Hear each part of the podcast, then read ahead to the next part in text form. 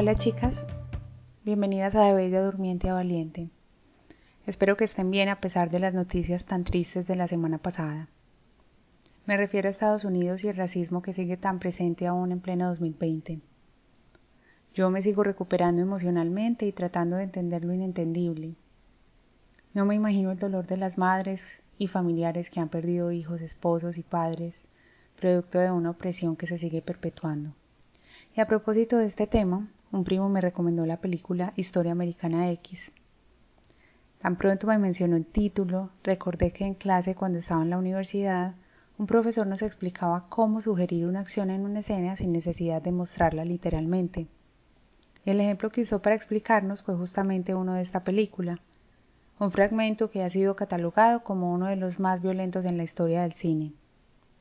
Derek Pinyard, un joven neonazi, se da cuenta de que un par de hombres afroamericanos están tratando de robar su carro.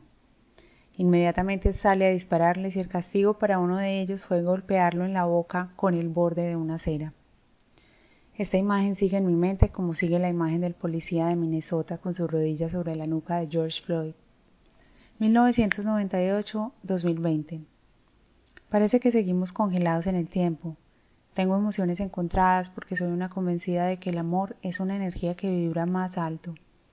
Pero cuando existe tanto odio, tanta sed de poder para seguir privilegiando a quienes ya lo son y oprimiendo a quienes lo han sido por tanto tiempo, es difícil no sentir tristeza, rabia, impotencia y dolor.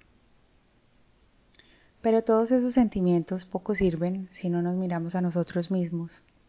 ¿Cómo tenemos interiorizado el privilegio desde nuestras diferentes complexiones?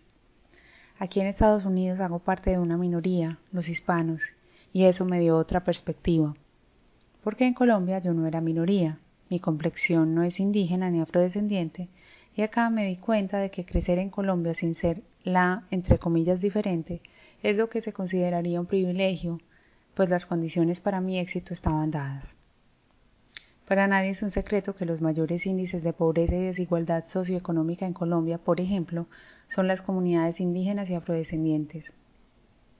Y esta es una discusión muchísimo más compleja para la que sinceramente aún no me siento preparada, pero crecer como privilegiada me cegó de muchas realidades que a pesar de estar frente a mí no veía, o tal vez era muy incómodo para querer ver. Ya lo veo, ya no tengo excusa.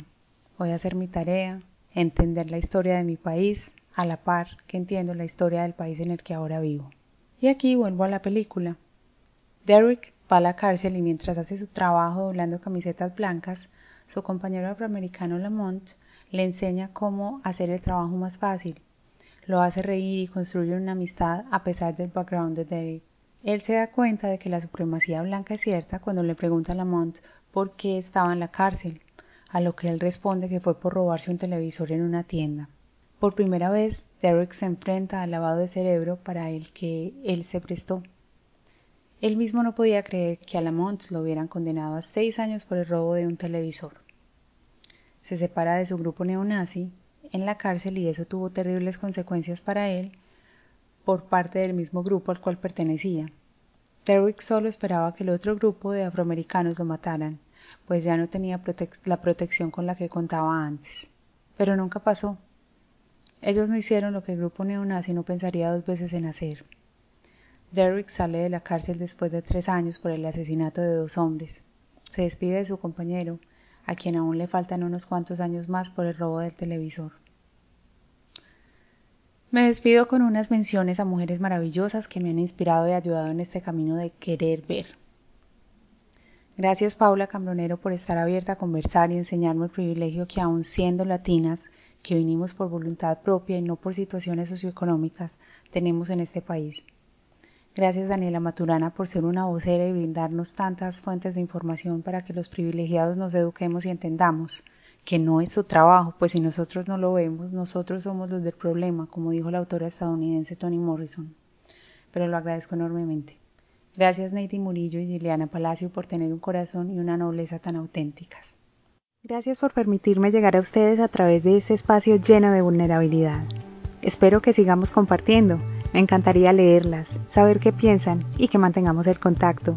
Me pueden encontrar en el Instagram del podcast arroba de Bella Durmiente Valiente. Compartamos juntas la experiencia de ser mujer, Yo soy Cristina Marín y nos vemos en dos semanas.